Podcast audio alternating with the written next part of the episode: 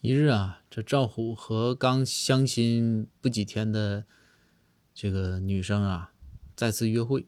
约会的时候啊，就聊天儿这赵虎就说：“说你说吧，说你们这个女生哈，真的都是喜欢这种油腔滑调的男人。你说像我这种比较憨厚的男人啊，就不是很受女生喜欢。”他这个煽情相亲的对象就说：“说那你要从你自己的角度分析。”对吧？你吧，要你不解风情，你跟女生交交往，对吧？你得了解我们女生的心态，对不对？然后这赵虎说说，那咋我咋做才能才算解风情呢？